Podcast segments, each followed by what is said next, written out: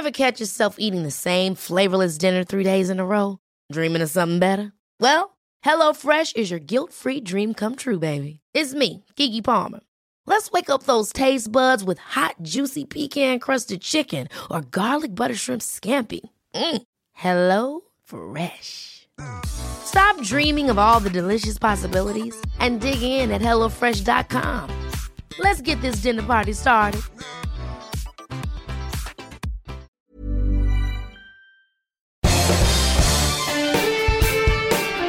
Esto es Me lo dijo Adela con Adela Micha por Heraldo Radio. La imagen del día.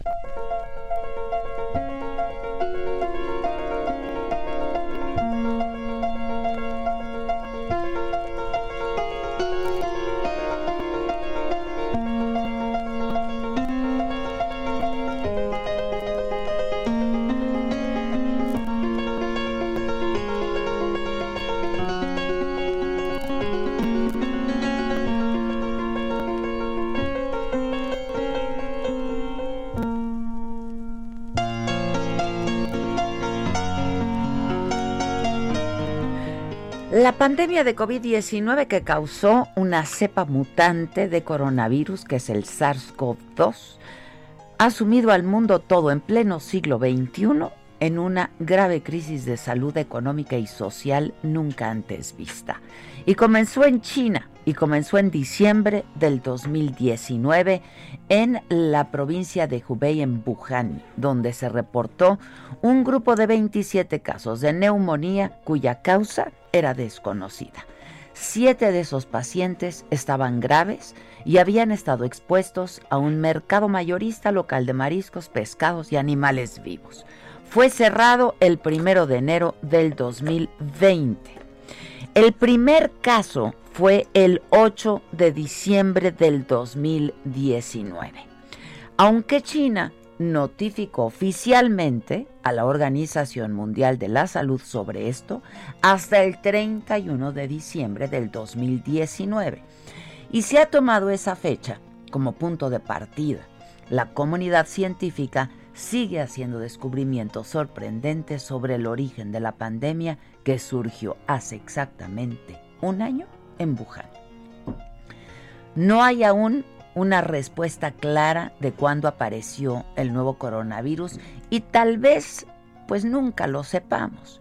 Pero según una investigación del South China Morning Post, que tuvo acceso a documentos confidenciales del gobierno chino, el paciente cero contagiado por COVID-19 se registró el 17 de noviembre del 2019. Un hombre de 55 años de la provincia de Hubei cuya identidad es un misterio. Entonces, el virus tenía presencia mucho antes de la alerta oficial de China al mundo. Aún, insisto, no está claro ni cómo ni cuándo el SARS-CoV-2 comenzó a infectar a las personas. Ni de qué animal saltó a los humanos, aunque se atribuye al pangolín, que es un mamífero que se usa como alimento, o como remedio medicinal. Sus escamas son muy demandadas en estos países asiáticos para tratar el asma, el reumatismo y la artritis. El 12 de enero de este año, China informó de la secuencia genética del nuevo virus causante del COVID-19. Un día después, Tailandia, el primer país fuera de China, confirmó su primer caso de COVID-19 y desde entonces la enfermedad registra una espiral ascendente e imparable que alcanza todo el planeta ha contagiado a más de 67 millones de personas, ha causado casi 1.600.000 muertes. Sus síntomas pueden ser desde un simple resfrío hasta el síndrome respiratorio agudo severo. Hoy se sabe que puede afectar a cualquier órgano del ser humano o causar incluso daño multiorgánico. Es altamente contagioso y se transmite de persona a persona a través de la tos o secreciones respiratorias y por contactos cercanos. Las gotas, las gotículas respiratorias, es lo que han insistido los expertos, pueden transmitirse a una distancia de hasta dos metros y las manos contaminadas pueden llevar el virus a través de la boca, los ojos y la nariz. De ahí la insistencia por casi todo el mundo en el uso de mascarillas, el lavado frecuente de manos con agua y con jabón, el distanciamiento social y la cuarentena. Porque aún no hay una droga antiviral efectiva ni cura alguna. El SARS-CoV-2 ha colapsado los sistemas sanitarios de varios países y ha desatado el pánico. Estamos viviendo el peor momento de la pandemia.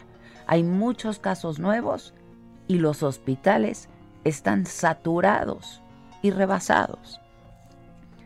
Y lo peor es que nos hemos acostumbrado y entonces le hemos perdido el miedo y no nos cuidamos como antes. Hemos bajado la guardia. Lo único seguro en este momento es que sí hemos bajado la guardia y que la vacuna es una realidad, pero, pero, y esto es muy importante, mientras no sea accesible para todos, hay que cuidarse y cuidarnos como si no la hubiera, porque lo cierto es que todavía no la hay. Si no es necesario salir, y permítanme insistir en ello, no lo hagan. Si hay que hacerlo, hay que hacerlo con todos los cuidados al extremo. Hagamos nuestro mejor esfuerzo hoy. Hagámoslo por nosotros, por los que amamos, por el personal de salud, que lo ha dejado todo, incluso la vida, y que trabaja marchas forzadas desde hace ya meses.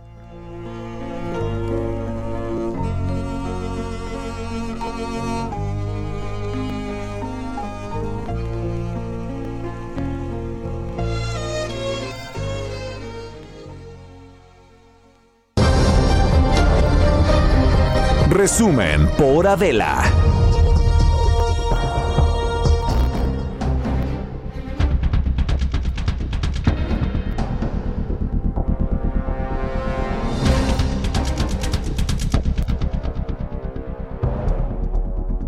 Bueno, pues los saludamos con gusto, porque aquí estamos y estamos bien. Y como siempre, nos estamos cuidando y estamos haciendo hasta lo imposible por estar bien, ¿no? De hecho, pues hablábamos hace un rato antes de entrar aquí. Hola, Maca. Bueno, saluda al auditorio. Hola, Maca, porque buenos- a ti ya, te- ya nos saluda. Exacto. Pero ¿sabes qué? Buenos días. Buenos días, Maca. ¿Cómo A ti estás? y a buenos todos. días a todo el bien, bien. auditorio. Justo comentábamos que, por ejemplo, nos tocó a las dos incluso ahora en el elevador, cada una por su lado y cada una con su propia historia, eh, en el elevador de eh, este edificio, desde donde transmitimos en Imagen Radio. No, en el Heraldo Radio, mejor. Perdón, perdón, perdón, perdón, perdón. ¡Adela! ¡Adela! Perdón, perdón. Si no me habían corrido, ya me van a correr. No, del Heraldo Radio, por supuesto. Fueron muchos años. Este, La del Heraldo de la Radio. costumbre. Están en el elevador marcados En amarillo. en amarillote fosfo casi. En talla 42. ¿no? Exacto, talla 42. Un par de pies, ¿no? Un, un- un par acá, un par en la otra Tres esquina, parecitos. Tres pares de pies. ¿Cuánta gente cabe en el elevador si hay tres pares de pies pintados? Sin temor a equivocarme, te digo que tres personas. Y entonces, pues ya me subí, me, me subí yo y se subieron otras dos personas y rápidamente viene corriendo una cuarta. Y yo sí le dije, sabes, solamente pueden ingresar cuatro al eh, Tres. tres al elevador, ya no una cuarta. Y entonces él dice, ay, pe- pensé que eran cuatro. Y le dije, no, son tres. Y, se salió. Esa es mi historia. Que la cuarta huella es ima- eh, eh, imaginaria o qué? Pero bueno, se salió. y esperó al otro, porque de hecho yo me esperé al otro. O sea, Claro. ¿No? Ahora, tu historia. Ahora, llego yo al elevador, me meto sola, dije, perfecto, me toca el elevador sola, se vuelve a abrir la puerta ya cuando íbamos a subir, se suben dos personas más, está bien, cabemos tres. Y ahí viene corriendo una señorita, pero a todo corriendo para alcanzar. Le dije, oye, solo se puede cuatro, me voy a salir yo. Se me queda viendo y hace los hombritos así como escuincle maleducado para arriba de me vale madre. Y se queda ahí, me salí yo. Cuando tú fuiste la primera en Cuando yo estaba ahí. Pero no importa, lo que pasa es que les vale cuidarse. ¿Por qué quieren estar de más personas en un elevador? Diría mi abuela, bebiéndose los alientos. Aunque todos traigan cubrebocas. ¿Por qué? No lo, no lo Les sé. vale. O sea, es un, un segundo de diferencia. Llega en un minuto el otro elevador. ¿No? Pues sí. Todos tenemos prisa, todos venimos a los programas, todos tenemos chamba, todos es- venimos corriendo, todos. ¿Saben? Ahorita, pues ni modo. Hay seis elevadores, que esperen unos segundos los radioescuchas. No, si es que no llega uno a O tiempo. su jefe, si tienen que O- sacar tarjeta. O salgan con más tiempo de antelación. Ahorita todo es distinto. Pues Y todo es más difícil. Así que esperen el maldito elevador si no caben. Pues sí. Es nuestra de reflexión mañanera. Bueno, pues eso. Eh, pues es que viene muy a cuento, es nuestra imagen de hoy y pues es, son las noticias que tienen que ver con esto, ¿no? Margaret Keenan es una mujer que está por cumplir 91 años y fue la primera persona en recibir la vacuna de Pfizer contra el COVID-19 en el Reino Unido y dijo que era un privilegio y que era el mejor regalo de cumpleaños adelantado. En las próximas semanas se van a aplicar 800 mil dosis y se espera contar con hasta 4 millones de dosis a fin de mes, antes de que concluya este año en la Gran Bretaña. Primero se van a vacunar a los mayores de 80 años y a personal de salud. Y atención, la prioridad son los más vulnerables para devolver la vida a la normalidad. El secretario de Salud del Reino Unido bautizó a este martes como el Día de la Vacuna, mientras que el primer ministro Boris Johnson agradeció a todos los que han trabajado y muy duro para hacer posible el comienzo, ahora sí, ¿verdad, primer ministro? El comienzo de la vacunación contra el COVID-19. Antes de que termine este año en el Reino Unido se van a aplicar 4 millones de vacunas. Hi, folks. I'm here at Guy's and St Thomas's Hospital in London, and it's just been incredible to see the very first clinically approved vaccine going into the arms of, uh, of patients here in, in London, uh, as it's happen- as is happening across the whole of the UK at the moment. And as you, as you know, we've got about 40 million uh, doses of the Pfizer BioNTech vaccine coming into this country. But the key thing is, the key thing is that although this is a massive, massive moment, it's not the end. People cannot afford to relax uh, their discipline, stop doing the basics, hands, face, space. Because if you look at what's happening in London, for instance, you are seeing that uh, disease starting to climb again in spite of all the efforts. Bueno. habla de que sí se van a aplicar de manera masiva las vacunas, pero también insiste en que esto no significa que se puedan relajar las medidas.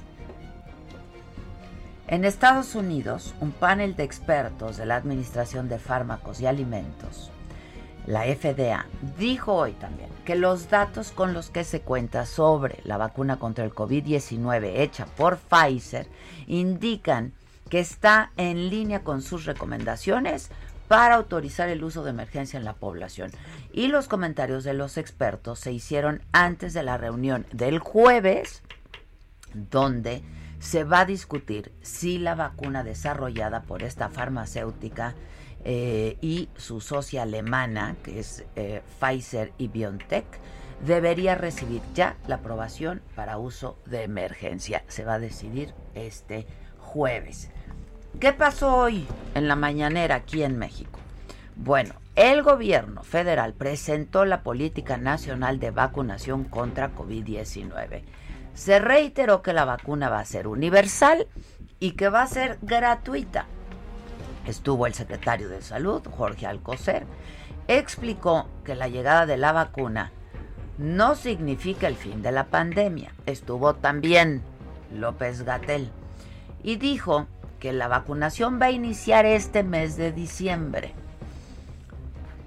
Que la meta de cobertura será de por lo menos 75% de la población de 16 años en adelante. Y escuchen muy bien, ¿eh?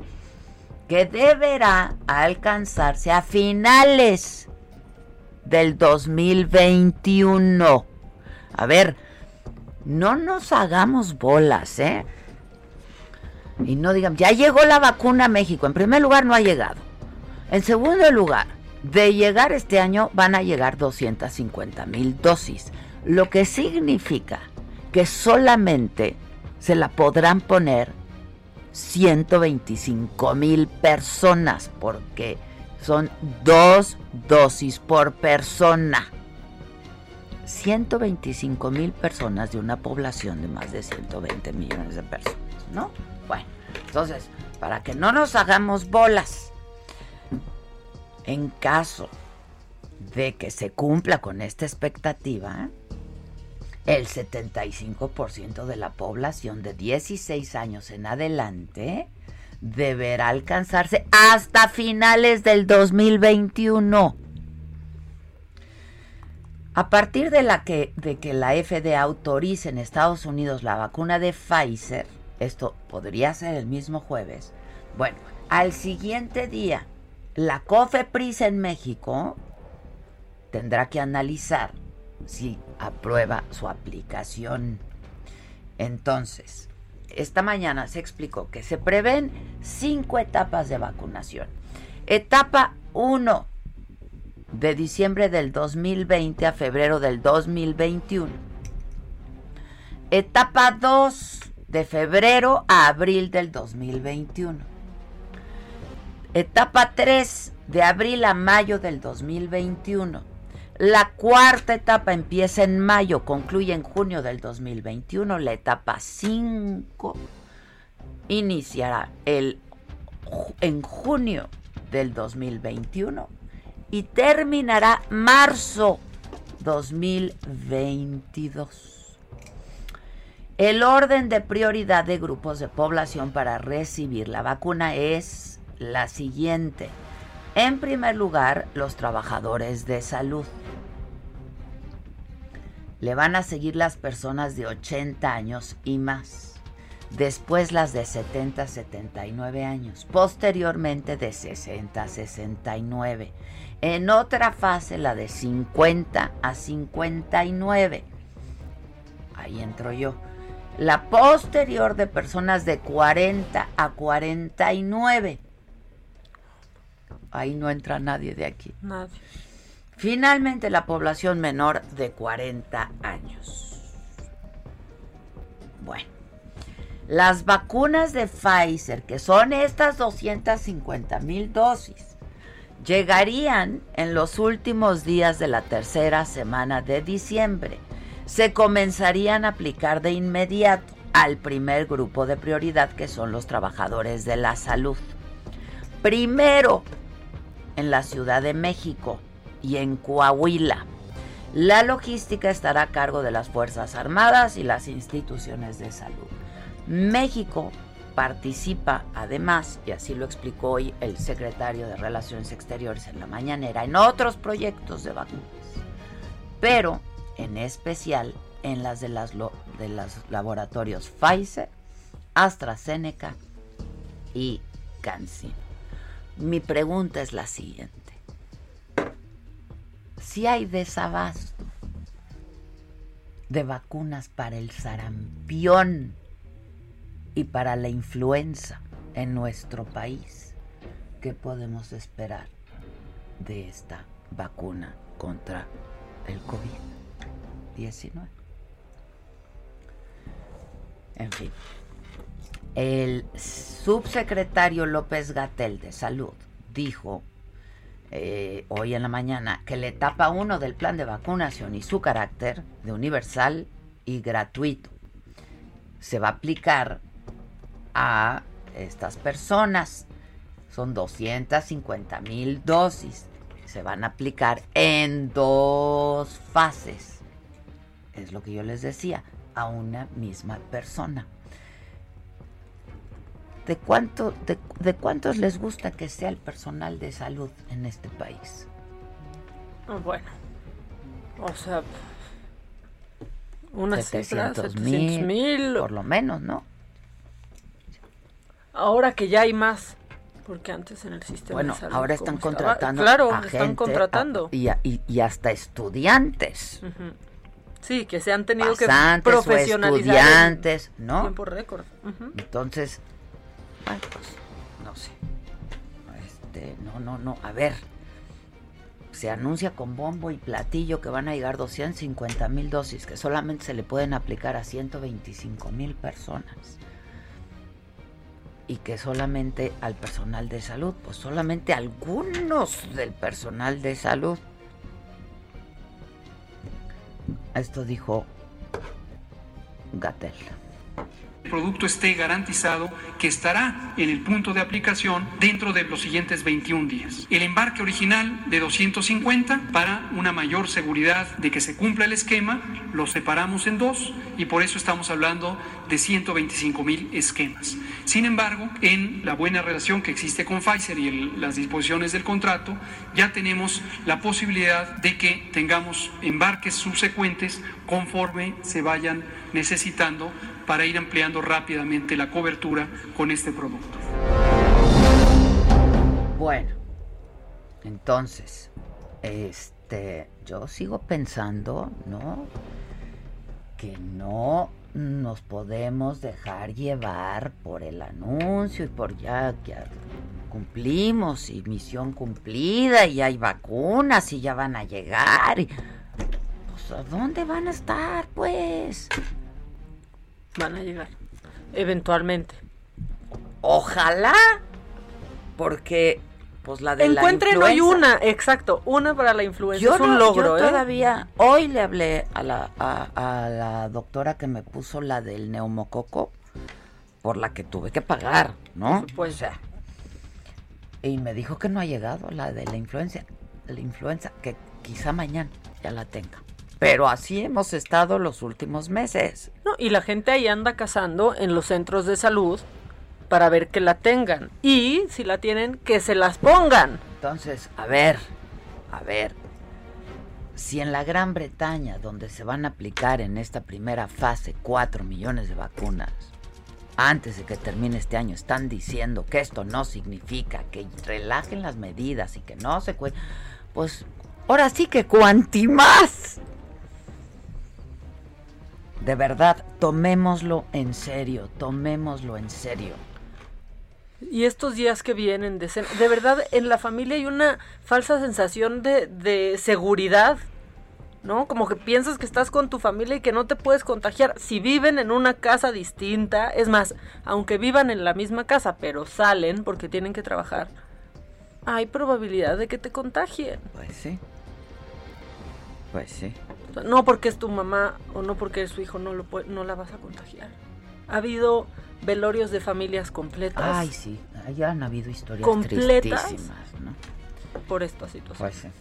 Este, bueno, el presidente, también porque le preguntaron que si él se iba a poner la vacuna, ¿no?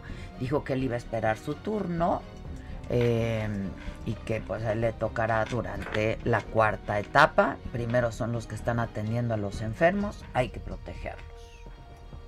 De enfermos COVID y a las personas mayores.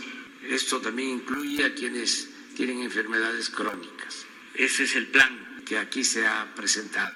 Van a seguir informando este, el doctor Alcocer, el doctor Hugo López Gatel, sobre los eh, pormenores de la aplicación de la vacuna. Desde luego es para todo el país, hasta las comunidades más apartadas. Quien estuvo ahí durante toda la mañanera es mi compañero Francisco Nieto. Paco, ¿cómo estás? Buenos días. ¿Qué tal, Adela? Muy buenos días.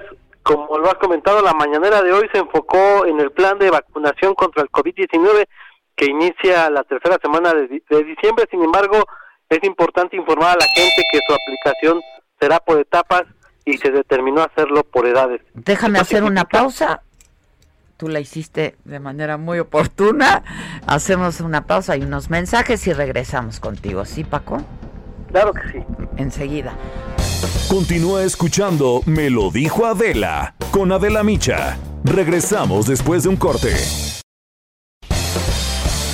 Regresamos con más de Me lo dijo Adela por Heraldo Radio.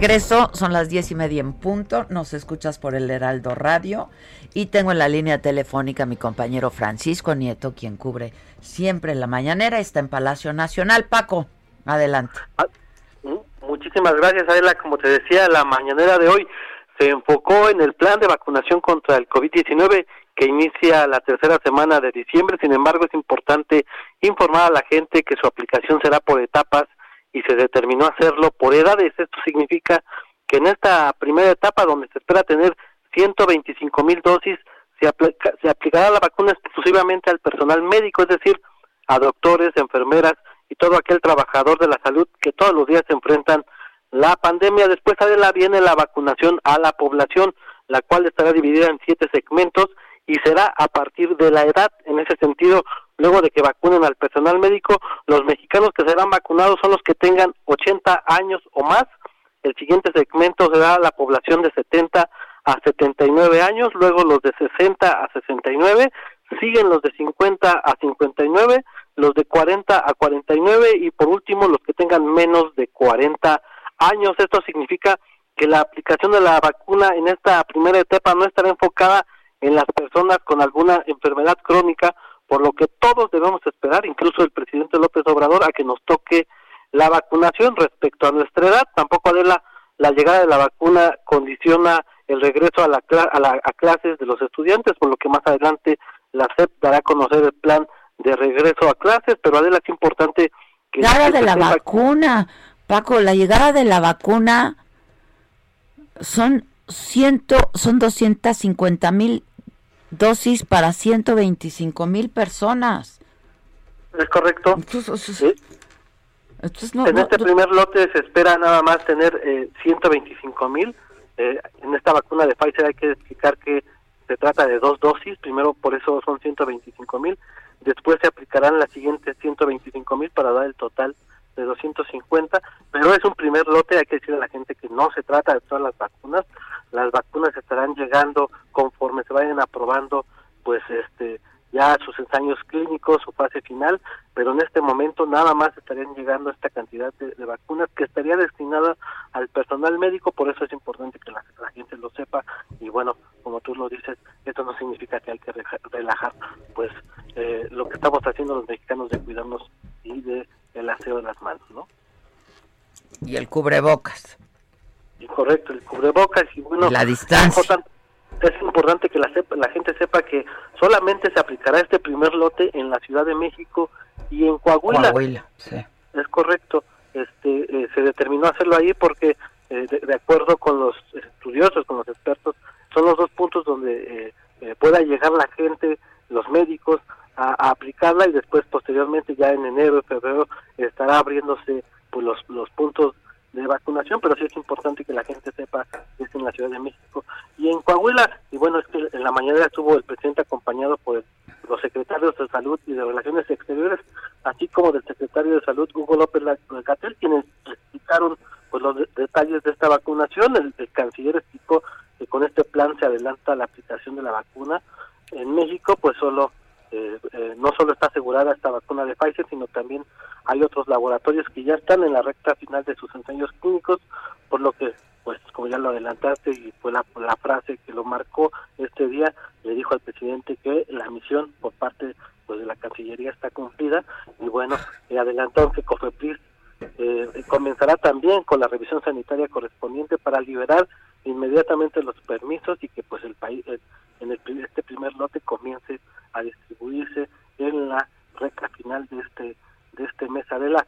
Y bueno en otros temas que ya no tienen que ver con covid el presidente eh, y el canciller explicaron la necesidad de regular la operación de agentes extranjeros en el país por lo que desearon que esta reforma sea aprobada a la, a la brevedad por el Congreso mexicano. Explicaron que en materia en esta materia existen convenios pero no hay un código general que explique con claridad la operación de estos agentes, así como también las limitantes de los funcionarios mexicanos, por lo que esperan que esta reforma pues dé claridad y bueno que los legisladores se pongan las pilas y la aprueben antes de que concluya el periodo ordinario, pues pues parte de lo que pasó, lo más importante en esta conferencia matutina de la. Muchas gracias, Paco, gracias. Buen día. Buenos días.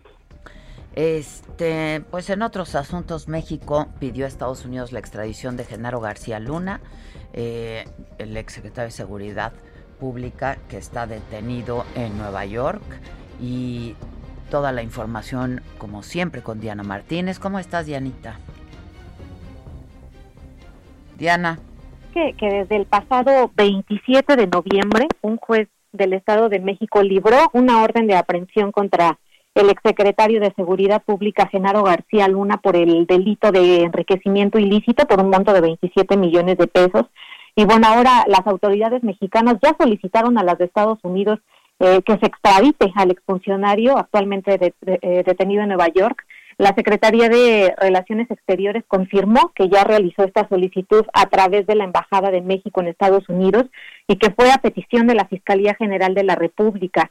Eh, García Luna todavía debe enfrentar en ese país los tres cargos que tiene de conspiración de tráfico de cocaína y declaraciones falsas, así como el delito de empresa criminal continua. De acuerdo con la investigación de la Fiscalía General de la República, García Luna adquirió un patrimonio que no coincide con sus ingresos y bueno, pues este lunes se realizó una audiencia en la que el juez Brian Cogan fijó como nueva fecha de diligencia judicial el próximo 17 de febrero la defensa de García Luna señaló que, el exfuncionario pues lleva al menos 40 días aislados por casos de COVID-19 en la prisión de Nueva York. Y bueno, pues también hay una indagatoria pendiente eh, eh, aquí en México, eh, una que realizó la Unidad de Inteligencia Financiera, que indica que el exfuncionario pues presuntamente participó también en el desvío de más de cuatro mil millones de pesos de la Secretaría de Gobernación y que a pesar de que durante el sexenio de Enrique Peña Nieto ya no era funcionario, continuó la ordeña de recursos de la Tesorería de la Federación Adela. Ya, bueno, pues muchas gracias, Diana. Seguiremos atentos a este expediente. Gracias. En Jalisco van a castigar hasta con 10 años de cárcel a las personas que contagien intencionalmente o que propaguen alguna enfermedad como el VIH o el COVID-19. ¿Qué quiere decir esto de intencionalmente? Mayeli Mariscal, ¿cómo te va? Buenos días. Hola, ¿qué tal Adela? Muy buenos días, buenos días a todo el auditorio. Pues esta iniciativa eh, de la diputada panista Irma de Andalicea plantea castigos de dos meses a cuatro años de cárcel, además de multas de cuatro y hasta veinticuatro mil pesos, así como una pena máxima de diez años que se aplicaría si la enfermedad fuera incurable y aumentaría una cuarta parte cuando la víctima sea menor de edad.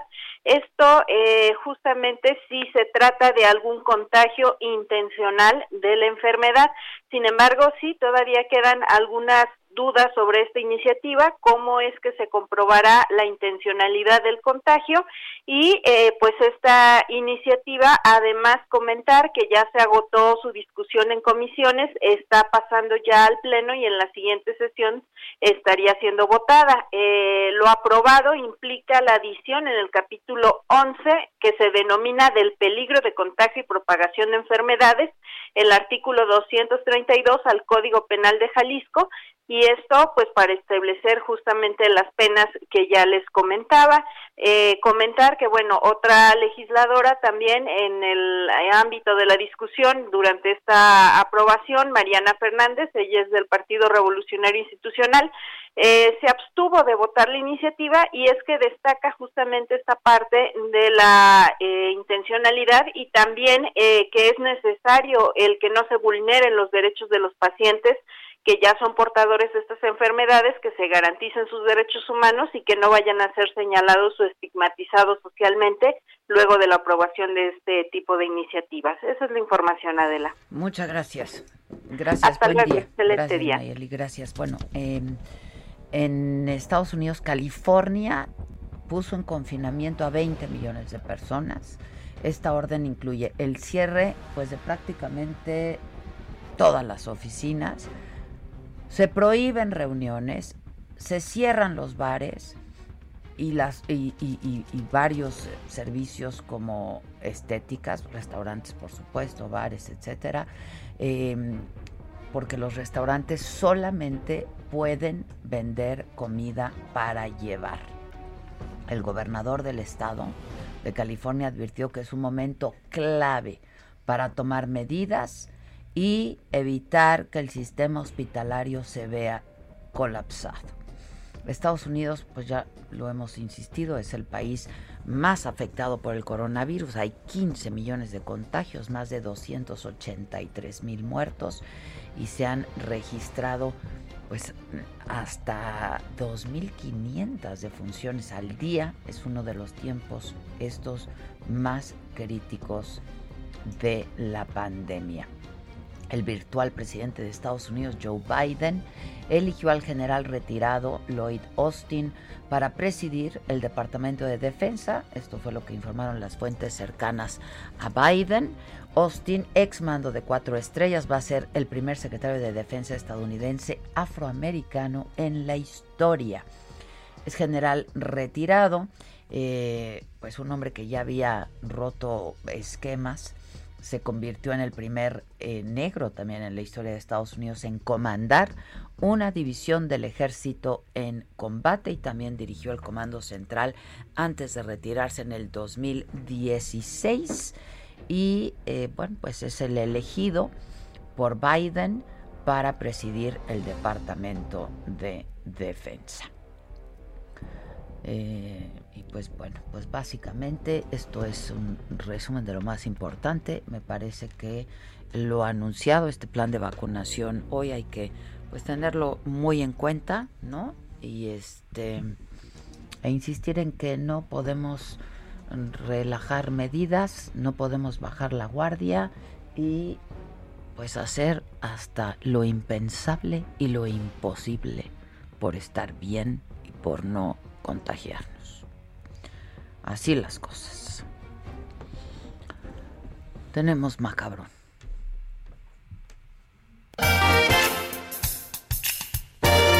Esto es lo macabrón.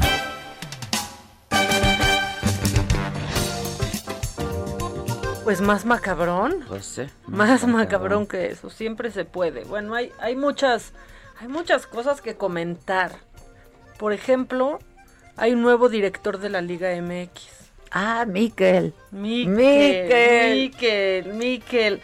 ¿Qué? ¿Te acuerdas cuando lo cuando lo viste en Saga? ¿Cómo? ¿Te acuerdas que me dio un teléfono falso? Dijo, claro que sí, con mucho gusto. Ah, ¿por qué sucedió todo? Bueno, porque cuando soñaba, ¿no? Porque que cualquier candidato del PRI sueñe con gobernar la Ciudad de México sí es un sueño guajiro. Esa es la verdad. Y luego el ¿no? Miquel. Y luego Miquel, y entonces ahí salió con ¿Quién que... dice ¿qué voy a hacer? ternuritas? Que ternurita. Ternurita. O sea, y, y me dio mucha risa que ayer dice en su conferencia, no tengo aspiraciones políticas, pero no es de ahorita, Miquel. O sea, no es de ahorita. Bueno, la cosa es que cuando él estaba en la contienda electoral contra Claudia Sheinbaum, eh, pues él dijo que... Lo invité al Saga Live Exactamente. y estabas tú. Sí, y acababa de decir que se no iba a permitir el matrimonio entre personas del mismo sexo. Tenemos el audio de cuando dijo eso. Que él iba por la familia. Échenlo. marihuana para el uso recreativo, sí a la. La familia será mi prioridad. La Ciudad de México será la ciudad de los valores de la familia. Claramente les digo, Miguel Arriola está en contra de la adopción entre parejas del mismo sexo. Adopción, de la adopción, es verdad, de la adopción. Y ahí dijo, pues por lo menos ahí me voy como con un, ¿no? Así, pues un grupito para tener tres votos, ¿no? Sí. Para tener tres Pero votos. no contaba con que Maca pasaba casualmente por ahí, porque no ibas de invitada al Saga Live, ¿no? No, yo estaba ahí, ya me quedé. No, la verdad, digo, no fue plan con maña, pero le dije, a ver, Maca. Pues ya quédate, quédate, pásale, ya que estás aquí. Híjole. Y entonces le dijimos, y nos reíamos mucho porque le decíamos, pero sí sabes que quieres gobernar la Ciudad de México, la ciudad más progre de este país, donde muchos vienen a vivir para poder tener más derechos como casarse y adoptar. O sea, sí sabes. No, no dijo nada. No, entonces le dije, pero, pero pues deben de platicar, ¿no? Miguel, dale tu teléfono a Maca. Y que me da uno falso. Ternuritas. Bien Pero bueno, confiable el mic. hasta- Híjole. No, digo, la Sí, verdad es un sí, buen con tipo, ¿eh? Y fue buen funcionario público, la verdad, hay que Y decirlo. Lalo España lo hacía increíble en el privilegio de mandar. Son iguales. Increíble, increíble. El caso es que ahora, ¿qué pasó? Pues ya, como Bueno, que la política dijo ahorita No, no. pero además él, él era deport, buen deportista, ¿no? Del Hayalay, no sé qué.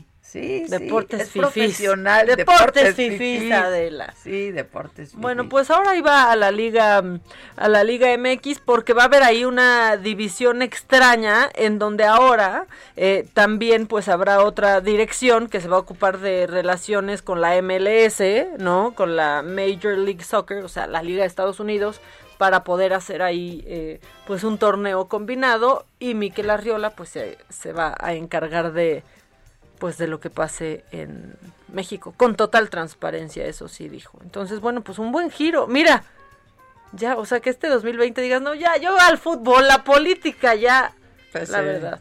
Pero bueno, lo bueno es que ahí no va a tener que decidir entre adopción, eh, ¿no? Homoparental, ni nada de, ni nada de eso. Y pues aquí también no tuvo que levantar votos, fue más fácil. Que Claro, querer, querer que te voten en la Ciudad de México. Por designación. Y luego otros que siguen, ¿no? Ahí insistiendo y que van, van en la carrera por gobernar pues, un estado, que no soy de ahí, no importa, yo quiero gobernar ese estado, así están, ¿no? Este, como pues Pablo Amílcar, que no es de, no es de Guerrero, no, pero quiere gobernar Guerrero. Bueno, ¿te acuerdas de esa boda fifi portada en la ola de César Yáñez? Con Dulce Silva. ¿Cómo olvidarla? ¿Cómo olvidarla, no? Que parecía, pues, de los de antes, de esos que... Bueno, pues, ¿no? oye, tiene derecho, ¿no? Pues sí, tiene derecho. derecho. Y tiene ahora Dulce Silva derecho también a querer gobernar Tlaxcala. Ya se nos fue a registrar para ser gobernadora de Tlaxcala. Llegó sin sana distancia de la con toda la porra, sin tapabocas la porra, ella sí, ¿no? Porque pues que se arriesguen los otros, los que me vienen a echar porras, yo no, yo me pongo cubrebocas. Quiere ser ya también gobernadora de Tlaxcala, evidentemente por Morena, se registró el 5 de diciembre. Mira, les digo que yo creo que este mes sabremos ya quiénes van a ser los candidatos por Morena. ¿Y cuántos contagios A salieron gubernaturas. ¿Y de cuántos contagios esos salieron? registros? En serio, ayer otra vez La pasé por porra, ahí es que ¿por qué porra. llevan la porra, hombre? La porra lo saluda, ¿por qué llevan ¿Para tambora? qué? Si nada más tienes que llegar, registrarte y te vas. Y no dices nada ni haces Es un ruido. trámite. Pues sí. Bueno, ¿más macabrón? ¿Quieres más macabrón? Cosas que nunca van a pasar en México. Un presidente se va a autodenunciar por no haber usado cubrebocas. Se va a ir a denunciar el presidente de Chile, Sebastián Piñeira, aunque pues muchos chilenos lo denunciarían por otras cosas, ¿no? Sí. Porque ya sabemos. Pero él por- ¿Se le olvidó o qué? Pues resulta que se fue a caminar por una playa, por la playa de Cachagua.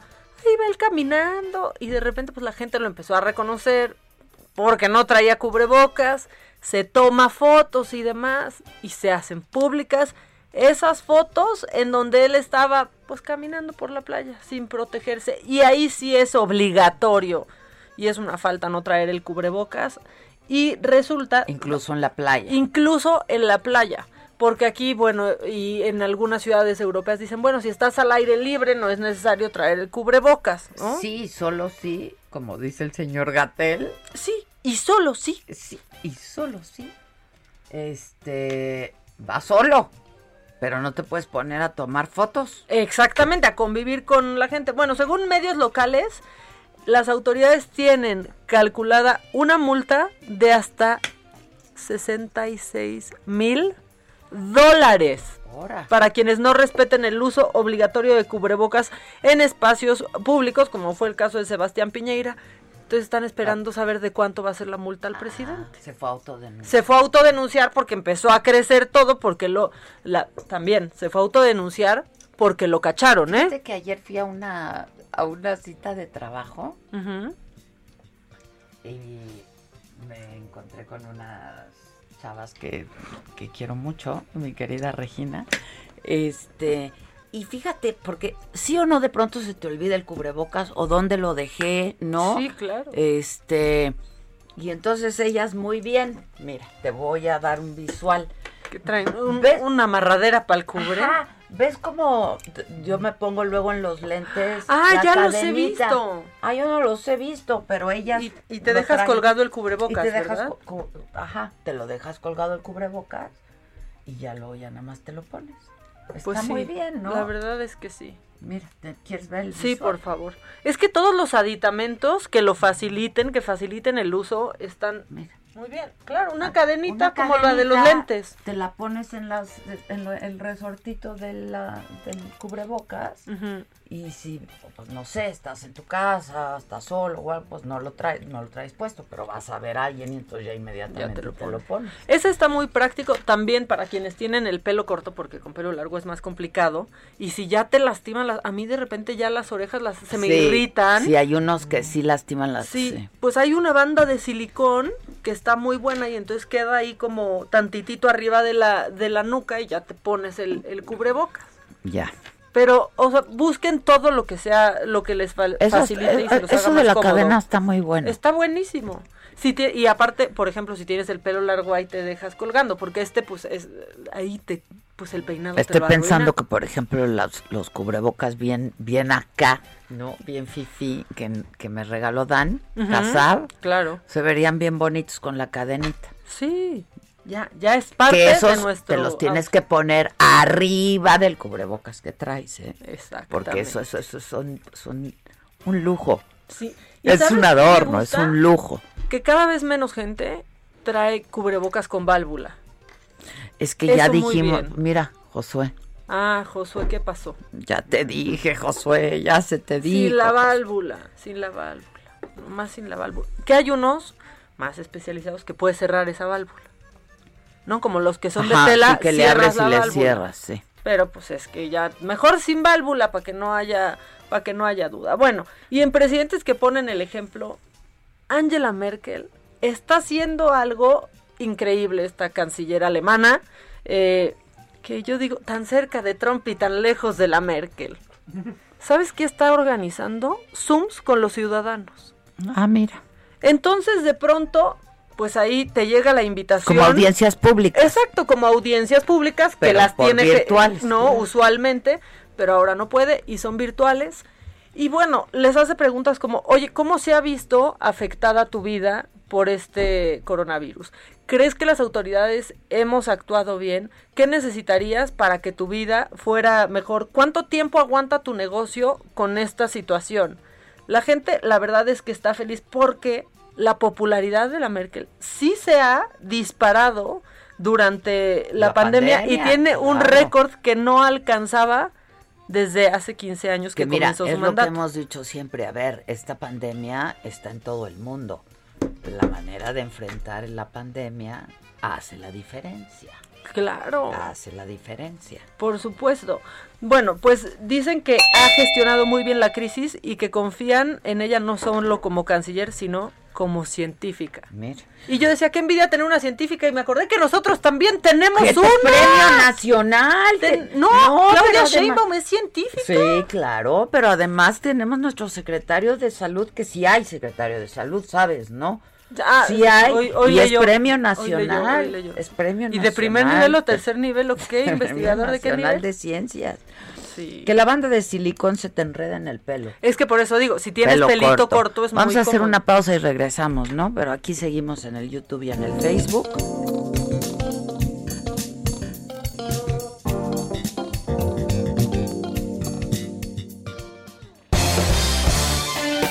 En Me lo dijo Adela, nos interesan tus comentarios.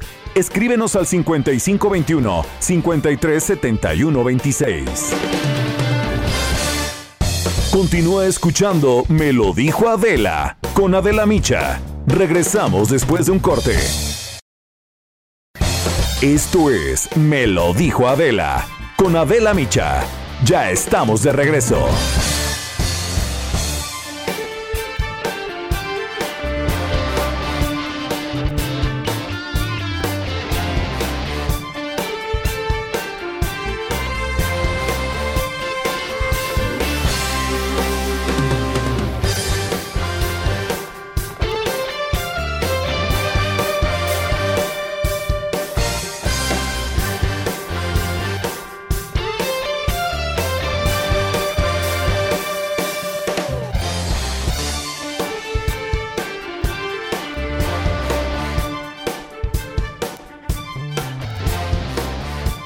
Bueno, pues estamos de regreso en punto de las 11 de la mañana y le decía yo a la banda del Facebook y de y aquí de, de- del YouTube en nuestra plataforma de Saga que mañana estrenamos solo para miembros la entrevista que le hicimos al Buki. ¿Qué entrevistó, None? No, a ver, yo les tengo que decir, no le paraba la boca al Buki. Yo decía, órale, sigue hablando, sigue diciendo eso.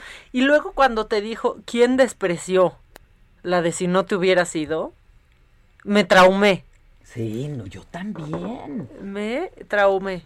Que me regalan un cubrebocas como los que ya uso, dice Rocío del Río. Unos muy buenos que fabrican aquí son lavables, no lastiman las orejas. Son los que usa el doctor Macías. Te llevo uno de regalo. Gracias, Rocío. Te lo agradezco muchísimo. Este. Un cubrebocas no se le que niega ¿Cómo a se pueden hacer miembro? Con un correo de Gmail. Abres un correo de Gmail y te haces miembro de Saga por 49 pesos. Gerardo Galicia, ¿dónde andas? ¿Cómo estás? Buen día. Muy bien, mi querida Adela, excelente mañana. Recorriendo los alrededores de la Basílica de Guadalupe, ha comenzado ya el operativo Peregrino Quédate en Casa con el fin de eh, eh, resguardar a todos los fieles y evitar que lleguen hasta la Basílica de Guadalupe. Ya tenemos a por lo menos 860 funcionarios públicos laborando. Además, están siendo apoyados por elementos de la Policía Auxiliar y de la Secretaría de Seguridad Ciudadana. Se trata de cuidar la salud de, todos los fieles, mi querida Adela. Hay que recordar que a partir del 10 de diciembre la basílica va a quedar completamente cerrada y eh, muchas personas se dan cita justo en el Templo Mariano para adelantarle las mañanitas a la Virgen Morena o sencillamente visitarle y darle las gracias por algún eh, milagrito realizado. Por este motivo tenemos filtros de seguridad. Antes de llegar o poder llegar al acceso principal de la Basílica de Guadalupe tenemos algunos contenedores con gel antibacterial y más adelante todos los visitantes deben pasar eh, frente a una cámara termográfica para checar su temperatura. También la temperatura se está eh, tomando eh, con algunos aditamentos especiales. Cuando se detecta alguna persona que tiene la temperatura elevada es pasada a otro filtro y se le brindaría la atención inmediata. Sin embargo, esto hasta el momento no ha ocurrido. Y para darnos una idea de las personas que están llegando hasta la Basílica de Guadalupe, mi querida Adela, tan solo el domingo la visitaron más de 15 mil. El día de ayer el conteo final llegó a 15.060 y hoy están llegando también cientos y cientos de personas. La recomendación será siempre quedarse en casa. Si deciden llegar o trasladarse a la basílica el día de hoy y mañana todavía lo pueden hacer, pero por supuesto hay que salir bien protegidos ah, para evitar cualquier tipo de contagio del COVID-19. Por lo pronto, mi querida Adela, el reporte seguimos muy pendientes. Muchas gracias, Gerardo. Gracias, buen día. no vayan, no se acerquen, no vayan. aparte, si se las cantan en su casa, las van a escuchar. Ya también. Ojalá que haya menos cohetes también, ¿eh? Bueno, este, vamos a meter nuestro teléfono para que nos llamen en nuestro teléfono de WhatsApp. Este, no sé si has recibido mensajes o eh, de texto, de audio. Así de mensajes, así, de, mensajes. Este, pero pueden llamarnos también. Vamos a meter nuestro teléfono y regresamos. En Me lo dijo Adela, nos interesan tus comentarios. Escríbenos al 5521 537126.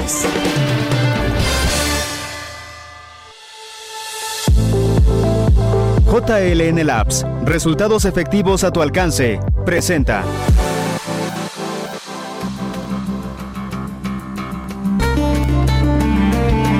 La entrevista. Pues justamente hoy que se presentó todo este programa nacional de vacunación, que se anunció que para antes de que finalice este año van a llegar 250 mil dosis de la vacuna de Pfizer. Eh, yo tengo en la línea telefónica la doctora Elizabeth León Manríquez. Ella eh, es médico internista, médica internista tiene una especialidad en neurología. Doctora, ¿cómo estás? Buenos días.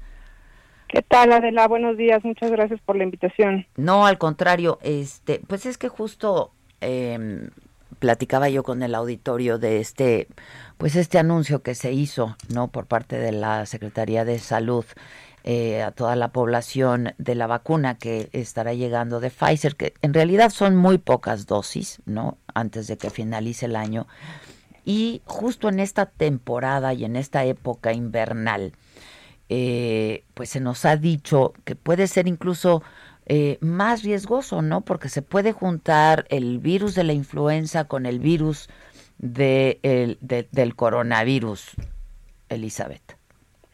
Así es, así es. Eh, bueno, hay, hay varios temas alrededor de la época invernal y uno de ellos es justamente el que se juntan las enfermedades de la temporada, como la influenza, con eh, coronavirus y ambos pueden tener síntomas muy similares y en alguna fase de la enfermedad pueden ser indistinguibles incluso para nosotros como médicos. Por lo tanto, eso hace que haya más demanda en el sistema de salud. Y por otra parte, eh, el hecho de que haya más frío aumenta la viabilidad del virus, sobre todo en las superficies que son frías y lisas, como el acero inoxidable. Por eso es importante estar sanitizando constantemente. Y por el frío, las personas van a tender a estar en lugares más cerrados. Y como bien sabemos, el virus puede viajar en aerosol hasta 8 metros, por lo que es importante que la población sepa que en lugares cerrados, sin ventilación, no es útil la sana distancia de solo dos metros. Es importante utilizar el cubreboca. Ay, qué bueno que lo mencionas, porque yo ya, yo creo que la, la, la, gente que me escucha ya de estar harta que yo se los diga, pero hay que usar el cubreboca, sobre todo en lugares cerrados. Y sí, tienes razón, ahora que eh, pues empieza a hacer frío, ¿no? La gente busca los lugares los lugares cerrados y se acercan las fiestas de fin de año y la gente quiere estar con sus seres queridos y, y, es absolutamente entendible, ¿no? Eh, pero, ¿cuáles son estas recomendaciones? Yo he insistido mucho también, doctora, que pues eh, hay que estar con quienes uno convive todos los días, ¿no? Con quienes viven con uno en casa. Claro.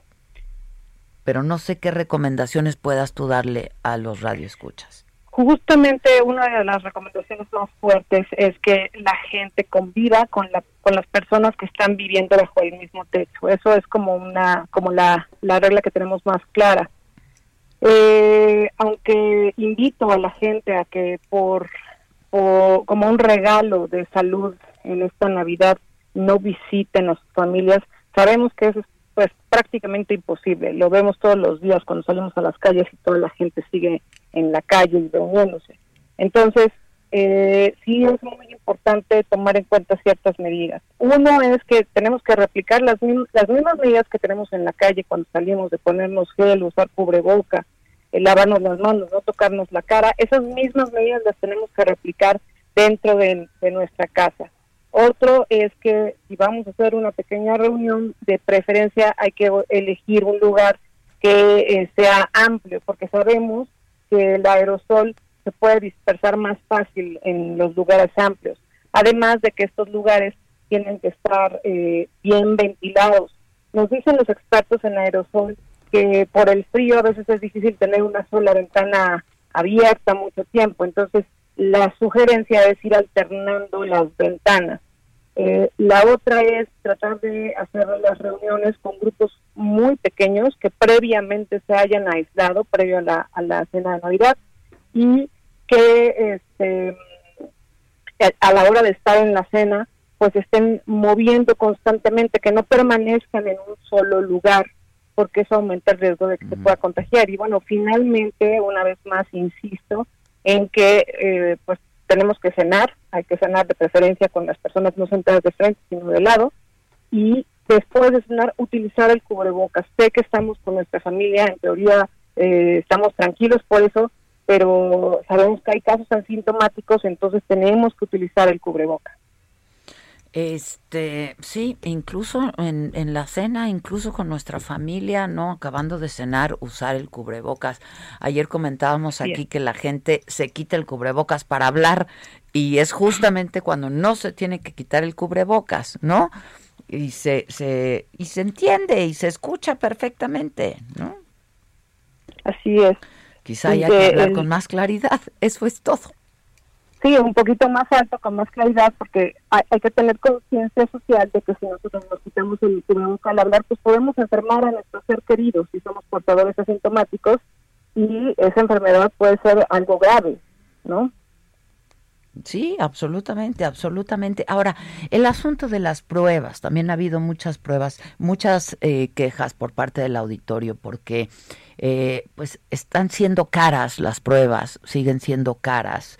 Eh, y luego, ayer, por ejemplo, me, me, habló una persona y me dijo, yo me hice la prueba en el IMSS, eh, tardaron un mes en darme el resultado, salió positivo y me pidieron que me quede 14 días en casa. Cuando yo ya había pasado los 14 días, ya me había enfermado, ya me había, ya me, ya me había curado. ¿Qué, qué, ¿Qué consideraciones tenemos que tener con las pruebas? ¿Cuándo hay que hacerse una prueba? Pues eh, no quisiera politizar, pero hay que tomar en cuenta que el sistema de salud, el, el IMSS, etcétera, están sobresaturados por, por la demanda que tienen, están rebasados y por eso es que tardan mucho sus resultados. En algunas ocasiones tardan y en otras ocasiones ni siquiera pueden hacerles la prueba a pacientes que solo tienen síntomas leves.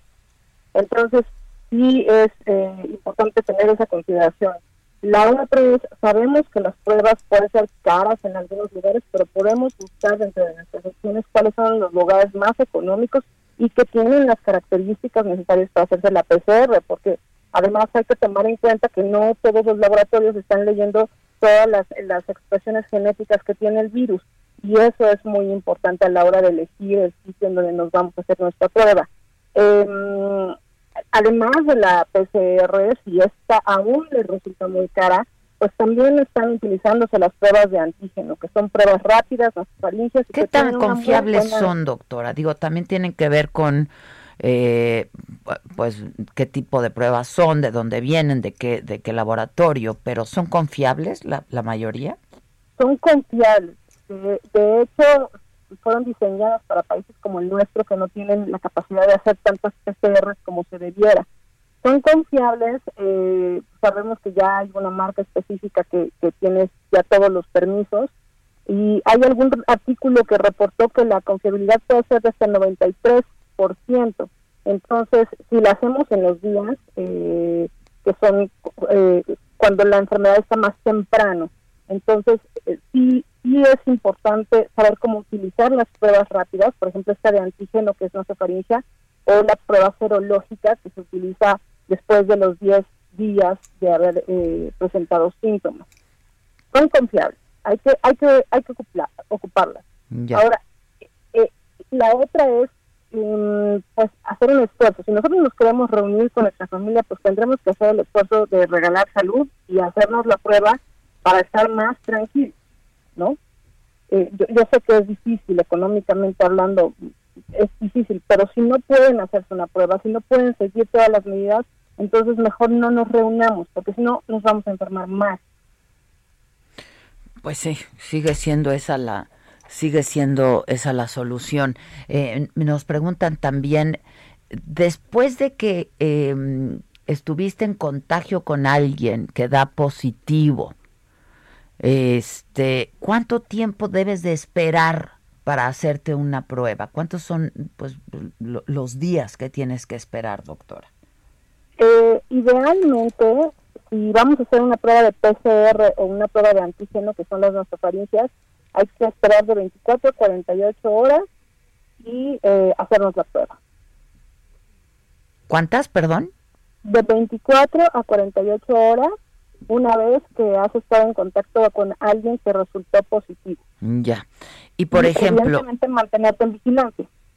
Por ejemplo, este habemos quienes eh, estamos organizando, por ejemplo, no lo doy como ejemplo, un eh, programa especial de Navidad y vamos a invitar a unas cuantas personas.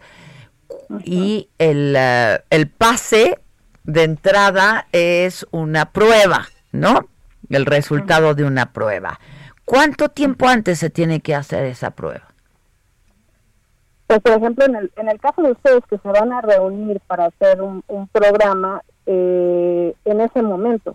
Si son, si son nasofaringes que son rápidas y el resultado nos los dan en 20 minutos, en ese momento. Si son PCR, tienen que hacerse como 12 horas antes para que tiempo de que se emita el resultado, pero esas 12 horas antes, entonces ya no podemos salir. Exactamente, exactamente. De, de, que te la haces a que te dan el resultado, no te puedes ver a nadie. Exactamente. Exactamente. Ahora, hay otra cosa que hay que considerar muy importante, Adela. Todas las pruebas tienen un rango de error. La PCR, la de antígeno, la de anticuerpos, todas tienen un rango de error. Por lo que se sugiere que te haces tu prueba, sales negativo, pero a la hora que estás en la reunión, te pones el cubrebocas. Sí, claro, claro, de cualquier forma, sí, sí, sí. Exactamente, tus medidas de, de cuidado tienen que hacerse sí o sí. Muy bien. Ahora, no se habla de que no hay cura para el COVID, pero hay tratamientos que ya se han venido, eh, que se han venido eh, recetando. ¿Qué, qué, sugieres y qué consideras ante los síntomas, ante los primeros síntomas? Bueno, los tratamientos que se han estudiado dependen de la gravedad de la enfermedad. O sea, hay desde los estudios que nos han reportado que la vitamina D o el zinc funcionan para reforzar el sistema inmunológico y es útil en los casos de enfermedades leves. Pero es importante considerar que una vez que la enfermedad nos da síntomas de gravedad, como la fiebre incontrolable, el aumento de la frecuencia cardíaca o la disminución de la oxigenación, entonces ahí ya hay que considerar otro tipo de tratamientos. Yo sugiero fuertemente que la gente no tome, hay, hay una infodemia también, ¿no? Habían dicho por ahí, no tome todos los medicamentos que están sugiriendo, porque muchos ya se estudiaron hace meses y se ha dicho, como la hidroxicloroquina, que no funcionan y la gente los sigue consumiendo. Entonces, eh, siempre estar en contacto con tu médico para que te diga qué medicamento es el ideal para el momento de la enfermedad en que tú estás. No hay una cura como tal, hay medicamentos que nos pueden ayudar a controlar la enfermedad, pero eh, la sugerencia es que siempre estén en contacto con su médico, que identifiquen los datos de alarma para que eh, no sobresaturemos el sistema de salud para eh, tú, tú identificas si, si estás con, con datos de urgencia, entonces ya vas al, al hospital, pero si no, en casa con los medicamentos que te sugiera tu médico para ese momento. Ya. Este, bueno, pues no sé si quieras agregar algo más, doctora. Sí, eh, ha reportado la CDC, la OMS y muchas instituciones que nos espera un, un mes muy difícil o, o quizá dos meses muy difíciles en donde eh, mucha gente puede morir. Entonces quisiera hacer un llamado a la población. Yo sé que es muy difícil en esta época salir, sin embargo los sistemas de salud están saturados, la gente está falleciendo. Por favor, no salgan de sus casas si no es necesario y usen cubreboca. Qué bueno que lo dices. Muchas gracias. Gracias. No, de qué adelante. Es la doctora Elizabeth León Manríquez, médico internista, especialidad, su especialidad en neurología. Te agradezco mucho. Gracias. JLN Labs. Vamos a tu casa u oficina. Agenda tu cita al 5530-260609. 5530-260609. Resultados en menos de 24 horas.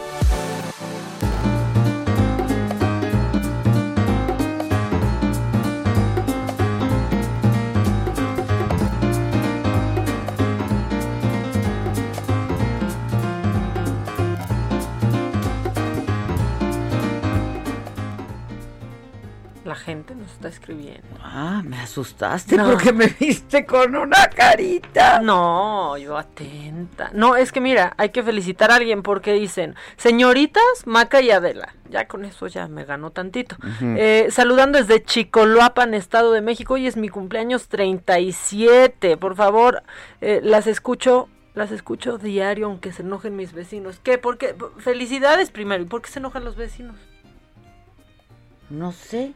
Pues ah, tú súbele. O Pues, sea, tú súbele. Ya estuvo. O sea, no nos dejan salir, no podemos salir, no podemos ir a algún lugar, no podemos festejar. Pues déjenos festejar en casa, ¿no? Oye, sí, eso, a ver. Ya los también los vecinos, o sea, uno con prudencia, pero los vecinos también que sean tolerantes. Todos tienen que ser tolerantes. O sea, Oye, neta. ¿Sabes dónde tienes que tener especial tolerancia? Ves- entonces no hijo, quiero saber qué van a decir mis vecinos ahora que vaya no, Matute. No, que, ve- que se asomen.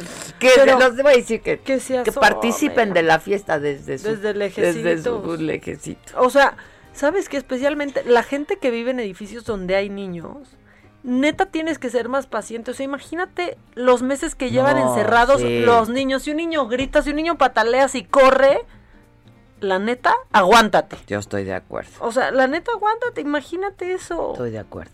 Oye, este, mucha gente me está diciendo que, bueno, ya gente que se está haciendo miembro de Saga por YouTube para poder ver la entrevista del Buki mañana. Espero que no nada más sea por eso, sino por todo lo bueno que ocurre cuando eres miembro de Saga. Alguien por aquí me dice es un honor este ser miembro de Saga. Ruth, Ruth, muchas gracias, que es un gran placer ser miembro de, de Saga. Este y eh, que ojalá hagan conciencia en negocios o lugares públicos que coloquen líquido desinfectante en los tapetes, la gran mayoría están secos. Así de qué sirve. Dijo, ya parecen un chicharrón, eso sí es cierto. De por sí, creo que quizás es lo que menos sirve Es de un todas muladar. las medidas. O sea, Luego es un muladar. es un charco Yo creo de que lo mejor es si llega, llegas a algún lugar, a tu casa o a casa de alguien, quitarte los zapatos. Sí, o, No. o algún atomizador que te pongas en las suelas, pero el tapete, o es un charco o es un chicharrón. Yo, ¿No has entrado a lugares que ya está retorcido el tapete de seco, de puerco? Ya, también. Ah, hola Adela, yo tengo COVID por segunda vez. Ay. ¿Qué pasó? ¿Por qué me dio más fuerte? Bueno, este, ya no le pregunté a la doctora, pero dicen que hay gente que no es que le dé por segunda vez, sino que nunca Se se, le quitó. eso. Este, lo que también es cierto es que la gente que ya le dio una vez no se confíe, porque no se sabe el asunto de la inmunidad. No se sabe si sí hay inmunidad, no se sabe ni si cuánto tiempo dura, no sé, ¿no? Este, hay gente que se hace la prueba de, de anticuerpos y entonces ahí te dice pues tu nivel de anticuerpos, pero a ver, igual, a mí ya me dio y uso cubrebocas. Por supuesto. Por supuesto. ¿No? O sea, no, porque aparte también, uno por protegerte a ti, por proteger a los demás, pero por respeto a la, a la gente que no le vas a decir, ya me dio, ¿eh? Por eso no traigo. ¿no? Ponte el cubrebocas. Claro. Punto. Claro, claro. Yo igual lo uso. Igual me hago pruebas, ¿eh? Claro. Si sé que voy a estar haciendo ciertas cosas y voy a ver gente, pues me hago La pruebas. semana pasada te hiciste una. Después de haber, ¿sí fue la semana pasada? La semana pasada me hice una antes de ir Sí. antes de ir a Morelia Sí. para la entrevista con el Buki. Y me dieron el resultado el viernes no vi a nadie, ¿no? Y dejando también pasar los días después del contacto con Lalo España.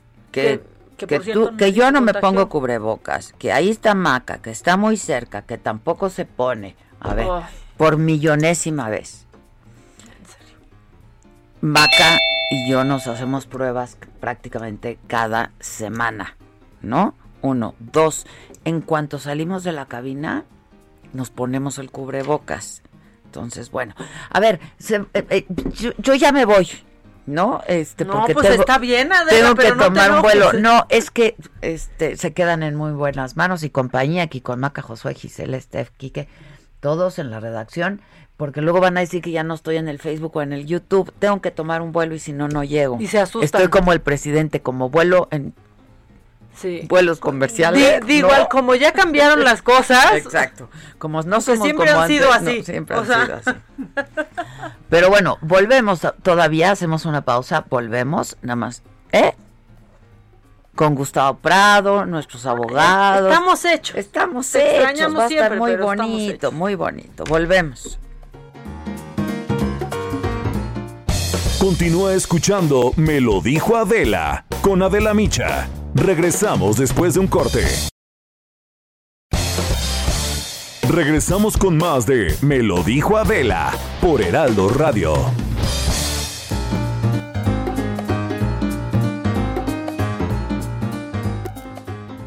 ¿Qué tal amigos? Qué gusto saludarlos. Estamos aquí en el espacio de Me lo dijo Adela y vamos a platicar en este momento sobre un tratamiento rejuvenecedor suizo. Y para eso ya está lista Sugeya Ábrego. Adelante, buen día. Buenos días, Moni. Me da muchísimo gusto hablarles precisamente del famoso tratamiento suizo antivejez, porque los mexicanos entienden que rejuvenecer y sentirse más joven no es solamente combatir las arrugas. Todas y cada una de nuestras células pueden rejuvenecer, el corazón tiene que estar más sano, el cerebro más alerta, el tejido óseo y los músculos más fuertes y sobre todo hoy en día la sangre mucho más limpia. Esta es una potente bomba de antioxidantes que te promueve un rejuvenecimiento de adentro hacia afuera, retrasando el proceso de envejecimiento. Y no solo te verás más joven y radiante, con mucho más energía y sin las marcas del tiempo. Además, tu organismo en su totalidad mejorará, todos tus órganos y tejidos van a funcionar mucho mejor, Moni. ¿Cómo ves? Perfecto. ¿Y qué tenemos que hacer para conseguirlo? Porque seguramente ya estamos todos interesados. Así es, para celebrar estas fiestas decembrinas no tenemos descuentos sino regalos. Llamen en estos momentos al 800 mil o visiten cómpralo.tv y se llevan gratis este famoso tratamiento suizo antivejez y tú lo único que pagas son gastos de envío e impuestos. El tratamiento tiene frascos para todo el año, así que no lo pienses más porque su valor en el mercado es de dos mil pesos y este diciembre lo recibirás directo en la puerta de tu casa totalmente gratis. De nueva cuenta, por favor, el número. Recuerden, la solución para verse y sentirse más joven está aquí y además es gratis. Tú lo único que pagas es el envío y el impuesto. Aprovecha y llévate el tratamiento suizo antivejez marcando al 800 2305 mil o visitando cómpralo.tv. No dejes pasar la oportunidad de rejuvenecer de adentro hacia afuera. Así es, a no dejar pasar la oportunidad. Gracias, Sugey. En Me lo dijo Adela, nos interesan tus comentarios. Escríbenos al 5521 537126. Trapos Trendo.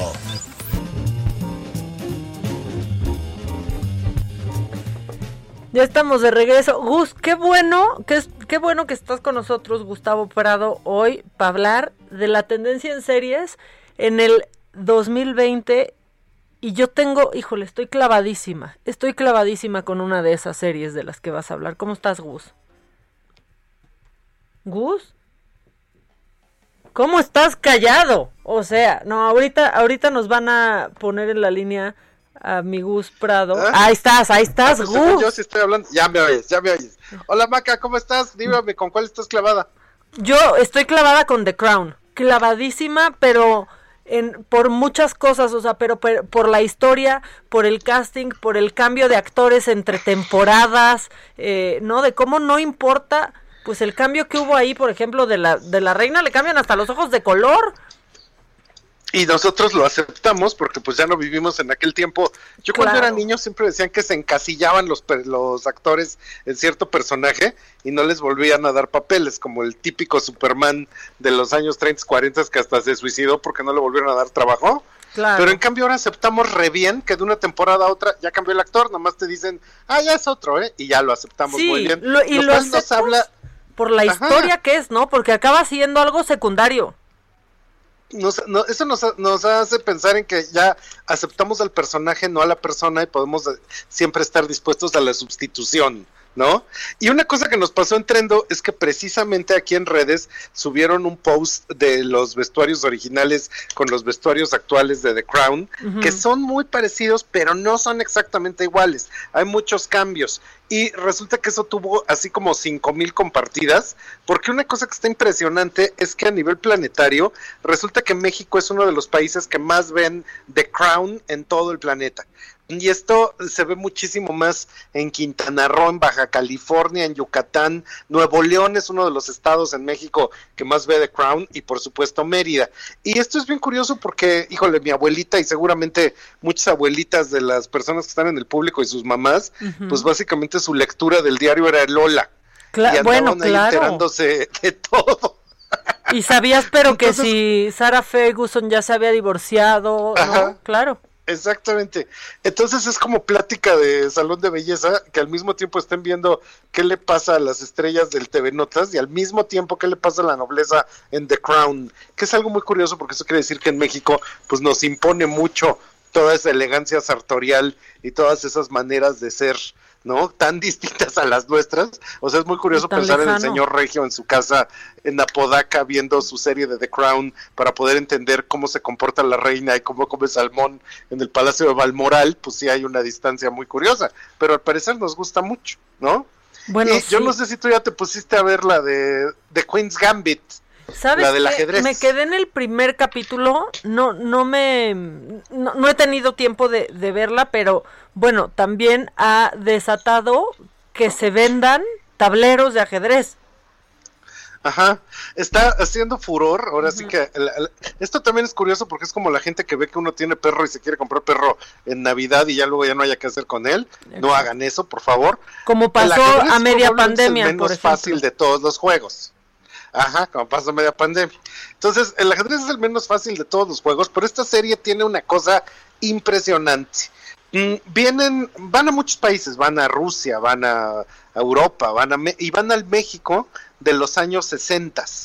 Y esto es bien interesante porque resulta que se ven unas tomas así generales del Zócalo y después se meten a un hotel que se llama el Aztec Palace, que según la serie está en el en la plancha del Zócalo está el Aztec Palace y resulta que reconstruyen un México que les queda precioso, pero al que nunca vinieron porque pues la serie no es de tanto presupuesto, entonces se filmó en Estados Unidos y también se filmó en Alemania y ahí buscaron cosas que fueran evocativas de los países a los que van, pero pues nunca salieron de una zona muy pequeña porque pues estaban todo en esto de durante pandemia y demás.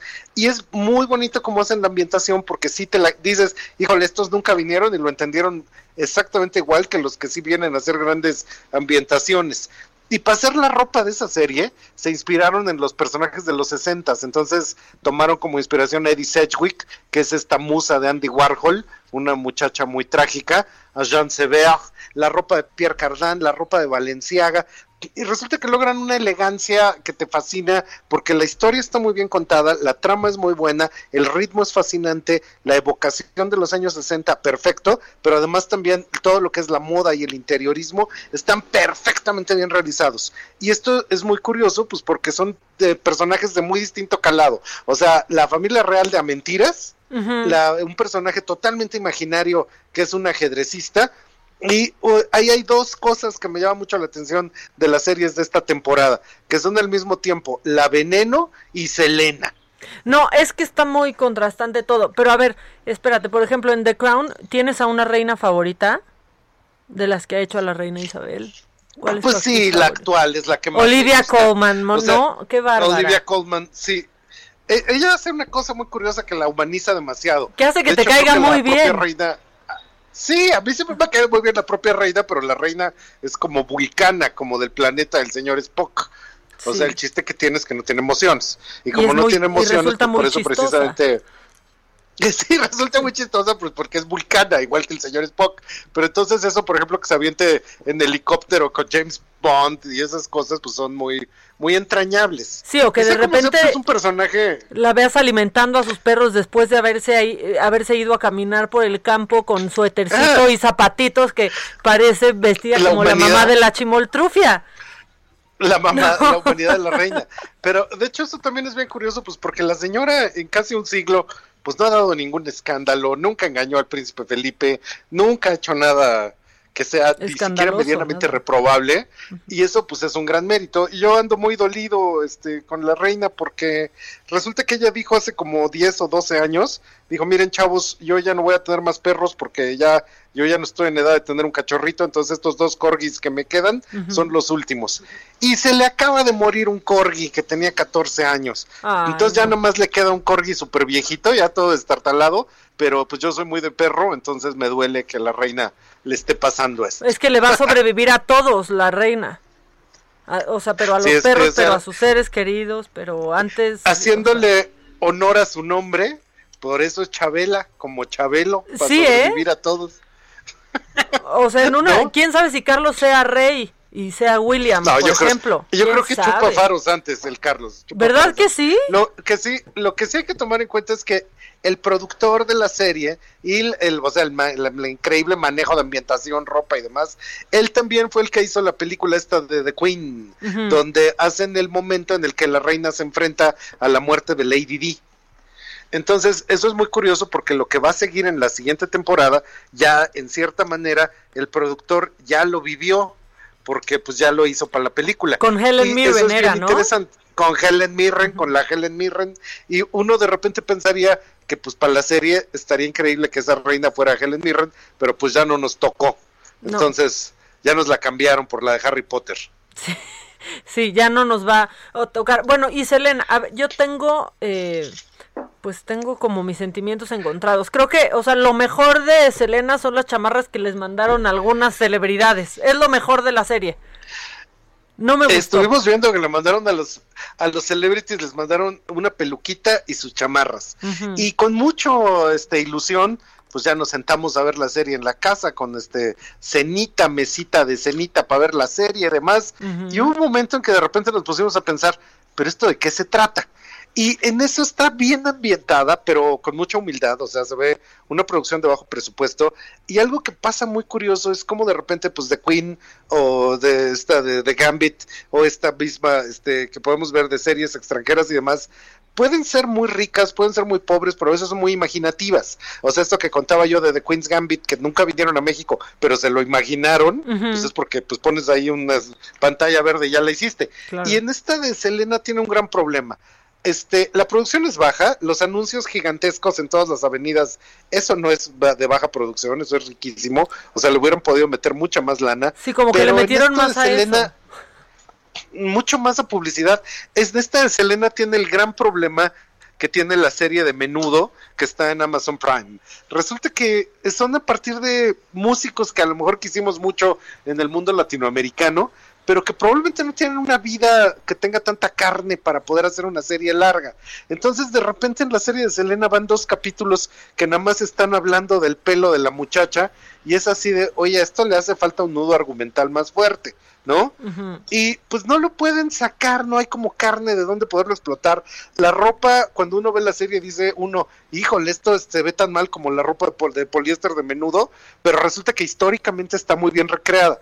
Y las pelucas efectivamente también parecen pelucas mi alegría, pero una vez más, en las fotos originales sí se cargaba de repente esas greñas la Selena de Adeveras. Entonces, siendo un personaje que todos amamos tanto, de repente uno dice, híjole, creo que la película sí le hizo los honores y la serie no. Entonces es así como, ¿para qué? Y precisamente en esto ah, yo estoy muy sorprendido porque en los bajos fondos que tú puedes ver en internet, resulta que ahorita muchísima gente en México está viendo, vio o se emocionó con las aventuras de la Veneno, que esta Veneno es un personaje que a nosotros de repente nos parece un poco lejano porque era una trans que se dedicaba a la prostitución en la España del destape, la serie es como de repente esas cosas españolas que son así muy abiertas, tanto en el lenguaje como en lo que dicen, y es un personaje que aparentemente no podría ser tan atractivo, pero la serie está hecha con tal inteligencia que está mucho mejor que película de Almodóvar, que está hecha con todos los recursos para entrar y salir en el tiempo a la España de los 80, la España de los 90, la España de los 2000, y sin ser una producción gigantesca, resulta que captura la imaginación de tanta gente que HBO ya la compró para poderla transmitir a nivel planetario. Y esto es algo muy interesante porque creo que todavía nos falta en México asistir a eso. La serie de bajo presupuesto, hecha con tanta imaginación que acaba atrapando a todos, cosa que sí está sucediendo pues en las producciones independientes del YouTube en todo el mundo. Claro, claro. Sí, y que de pronto pues entonces ya la acaba agarrando a alguien más grande, como en este caso HBO. ¿Qué, viene de, tendencia, el pie para el próximo año, ¿qué viene de tendencia en series? Igual estas historias de la vida real que queremos saber cada detalle y verlas plasmadas, o que viene Luis Miguel, ¿no? Pues es que, ajá, viene Luis Miguel, pero fíjate que una cosa que pasó en el 2020 es que todos los analistas planetarios de la industria habían dicho que para el 2020 lo que venía era la microserie, que de hecho esto eran hasta formatos digitales, donde en vez de que la serie dure ocho capítulos de una hora, eran ocho capítulos de un minuto que tú veías a través de una app, etcétera. Y esto no prosperó porque pues resulta que con la cuarentena se redefinió el tiempo de diversión y ahora lo que queríamos era largo, largo, largo. ¿no? En vez de corto, corto. Y esto es bien curioso porque inclusive las películas lo están sufriendo. O sea, a la gente le gusta mucho el formato de poder ver una serie en ocho capítulos, o sea, es como una mega película de ocho horas. Como de Undoing, que son siete capítulos. Exacto. Entonces, de hecho, eso le afectó al cine, porque el cine va directo a volverse totalmente streameable, pero eh, transformó la cosa de que antes, pues el tiempo de televisión que la gran familia mexicana veía así cuatro horas cada domingo, de ver siempre en domingo, pues ahora en realidad están invertidos en el momento en que te sientas con tu pizza, con toda tranquilidad, a ver tus series gigantes administradas de manera intravenosa, porque ya ves que nos gusta echárnoslas en maratón. En maratón, claro. Entonces es un poco como a principios del siglo XX, cuando la gente leía grandes novelas de 400 páginas, ese es el equivalente de la serie. Y como pues la pandemia se va a seguir extendiendo durante 2021, lo más probable es que sigamos teniendo la accesibilidad de tiempo para podernos dedicar a ver series tan largas. Sí, no las queremos de un minuto. Ahora, no les quedamos un minuto, pero ahora lo que va a pasar es que cada serie encuentra su público. De hecho, por ejemplo, para los fans de Star Wars, ahí anda de Mandalorian, ¿no? Que es un buen western. De hecho, creo que es. Con el Baby Yoda, que es un muy buen western. De hecho, parece como de Jodorowsky, así como Jodorowsky tiene un western de un pistolero manco que tiene encima a un pistolero ciego y entre los dos se vuelven un pistolero imbatible, pues este es así de un pobre, es un western de un pobre cowboy que se encuentra una bendición y hay que cuidarla, ¿no? O sea, pues hay que ver esa historia en vez de Perdón, Gus, perdón, Gus, es que nos va ganando el tiempo, pero hay que hay que echarle un ojo a eso y que vean The Undoing, esa es mi recomendación por ahora, ¿eh? por supuesto, es muy buena, es de las que hay que ver, hay que ver The Crown, échanle un ojo a La Veneno y la verdad es que Selena creo que podemos vivir sin ella, por desgracia. Ay, bueno, ya sonó muy feo eso, ¿no? Dada la historia de Selena, pero pues sí, así es. Sí. gracias, Gus, ¿dónde te encuentran? Pero muchísimas gracias, te mando un abrazo grande. Este, búsquenos en trendo.mx una recomendación, por porfa, Maca, tú también recuérdale a todo el mundo. De, estamos subiendo el video de Tendencias 2021 y esta semana vamos a publicar el PDF del 2021 con todo lo que viene en economía, moda, tendencias de música, tendencias de video y de series. Por Entonces, supuesto, pues, ya por estás, favor, Gus. bájenlas. ¿Eh? Te mando un abrazo grande, Maca. Igualmente, ¿Ya? nos vemos pronto, espero. Y ya, ya, es que nuestros abogados están listos. Ilan Katz y Claudia Aguilar, ¿cómo están? Buenos días. Acá, ¿cómo estás? Bien, bien, oigan, es que ya Hola, Clau. estábamos ahí clavados, pero pues también hay temas que platicar con ustedes, ¿o qué? Ilan, Clau. Siempre hay temas, ¿o no, Maca? Pues ¿Qué sí, opinas? por temas no paramos, ¿no, Ilan? Pues hoy siento que hay menos temas. Curiosamente, hoy me costó más trabajo profundizar, pero bueno, No, pues, hay- ¿cómo no siempre hay algo. A ver, ¿con cuál se arrancan? Con los cambios del, del gabinete. Ah, ese está, está bueno que, híjole, ayer también, yo no sé si la gente se, sí creo que se pasaron un poco, pues sacando de contextos video, de contexto videos de, em, pues de Tatiana Cloutier, ¿no? Con su tres mil y fracción, tres mil y cacho, no sé si lo vieron. Sí, ¿Qué pero opinaron? A fíjate ver. que- Coincido en que se pasaron. Ah, Han criticado mucho a Tatiana Cloutier porque obviamente no tiene las credenciales académicas ni profesionales para ser secretaria de Economía. Digo, eso es eso es obvio. Pero por otro lado, pues López Gatell tiene muy buenas credenciales académicas y ha hecho un papel pues deleznable al frente del manejo de la pandemia. Entonces, pues de aquí nada es garantía. Lo, lo que me causa buena espina de Tatiana Cloutier es que siento que si le dan la oportunidad va a ser una magnífica interlocutora con la clase empresarial, que es un tema que ha hecho mucha falta en este sexenio. Entonces, pues en ese sentido creo que es positivo ese cambio. Pero pues una vez más vemos que, eh, que en la 4T las credenciales académicas y la preparación tal vez no solamente no son necesarias, sino puede ser que se estorben, ¿no? Sino devienen del todo irrelevantes, diría yo. Pero creo que me sumo un poco a lo que dices tú y destacaría un par de cosas en cuanto a estos nombramientos. no El primero que es el obvio, en que, bueno, pues obviamente fueron todos nombramientos eh, de mujeres, ¿no? Que tomarán decisiones, pues en todos estos nombramientos o en estos ajustes, eh, pues li- literal decisiones de alto nivel en ciertas materias, fundamentalmente en materia económica, ¿no? Me sumo al comentario que, que dice Kat respecto a que por lo menos con independencia de las credenciales de Tatiana por su formación académica, que bueno, pues sabemos que no tienen nada que ver con el desarrollo de la economía o la administración, eh, pues que obviamente manda un mensaje hacia el sector empresarial. No sé si sea necesariamente que vaya a ser una realidad, porque sabemos que al final del día las decisiones las toma el presidente él solo con quien quiere, y bueno, pues por eso también la salida de Romo, ¿no? Que pues no pudo hacer nada y que pues la verdad de alguna manera quedó a deberle bastante a la IP en temas tan relevantes como la cancelación del aeropuerto, por citar solo alguno, ¿no? Dejar o la salida de pues la titular de la Secretaría de Economía, ¿no? Graciela Márquez y mandarla a la Junta de Gobierno del, del INEGI, pues es un movimiento también interesante. Eh, obviamente en este gabinete pues también así mucho se dice de Olga Sánchez Cordero como titular de Economía, como primera secretaria o mujer, y pues lo mismo ocurrió con Graciela Márquez Colín. ¿no? Eh, y sin duda la que nadie cuestionó porque se veía venir, pero además porque tiene todas las cartas credenciales para desempeñarse como su go- gobernadora del Banco de México, es la de Galia Borja Gómez, ¿no? Incluso creo que ese es de los cambios que se vio con mayor, eh, ahora sí que optimismo por parte de los actores o de los, eh, todo el mundo se venía de como una persona muy ¿no? capaz, ¿no? Claro. Que, que, apunta en la dirección correcta, sobre todo pensando en, en la autonomía del Banco de México. Entonces, creo que en ese sentido, pues sí, no es un tema menor porque son pues los ajustes, digámoslo así, de la 4T rumbo al proceso electoral del 2021, porque tienen que ver también con los ajustes que se dan para aquellos que van a contender por obtener un cargo de elección popular, fundamentalmente pues de las 15 candidaturas a gobernador o gobernadora en este proceso electoral que se viene. No sé qué opinas, Ilan.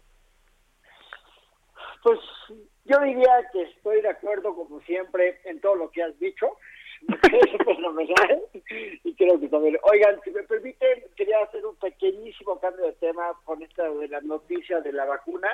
Ok. Estaba, estaba haciendo una reflexión en la mañana que quería compartir con ustedes acerca de los cuatro aprendizajes fundamentales de la era del COVID, que creo que esto es este que creo que es apropiado para el momento histórico que estamos viviendo. Y esto me lo estoy fusilando de un artículo que, que leí en el Guardian ayer. la primera lección del COVID, estoy seguro que ahora a estar de acuerdo conmigo, es que la cooperación es fundamental en esta era. Todos somos responsables de la salud de todos los demás. Es decir, el uso del cubrebocas es el principio de la conciencia de que todo lo que hacemos, o sea, todos estamos nadando en la misma alberca y todos tenemos que ser responsables de cómo nos comportamos adentro de la alberca. Eso es lo primero. Lo segundo es, no podemos depender de las autoridades para el manejo de todas las crisis. Y los líderes que discuten en contra de la evidencia científica son un peligro para la humanidad. La tercera es, la movilidad en todas las escalas, ya sea micro o macro, va a cambiar para siempre. Desde subirse a un avión para ir a China o para subirse al coche o subirse al metro, ah, sí, la movilidad va a cambiar para siempre. Es lo que decíamos aquí, ¿eh? O sea, después de esto no concibes subirte a un avión sin usar un cubrebocas. No, Simplemente. Y aparte, y, y también el tema de checar las pandemias y los temas, este, las enfermedades a donde uno va y cuida. Y cuarentenas cuando llegas, ¿no? A algún lugar. Sí, todo cambiará. Muy reflexivo amaneciste, Ilan Katz. Muy bien. Y, mi último, y mi último tema, y ya después discutamos. La salud mental es salud también. Por supuesto. Vimos un incremento dramático en todo el mundo reportado por el New York Times a nivel eh, mundial de violencia doméstica por alcoholismo, intolerancia este, y enfermedades de la tolerancia y el manejo de la salud mental en las casas de todos nosotros es fundamental para una sana convivencia. Entonces, el resumen del cuarto punto de, la, de los aprendizajes de la pandemia es la salud mental es salud también. Sí, esa es otra pandemia. Es otra pandemia y hay que atenderla. Exacto, bueno, pues ya hasta que la chicharra nos lo permitió, amigos. Muchas, muchas gracias, pero el próximo martes nos escuchamos también, ¿no? Así será, así será, mi querida Vaca. Muchas gracias, Clau, y con más reflexiones de Ilan Katz, les mando, les mando un abrazo y un beso. Bueno, ya nos vamos nosotros también. Hasta mañana. Esto fue Me lo dijo Adela con Adela Micha por Heraldo Radio.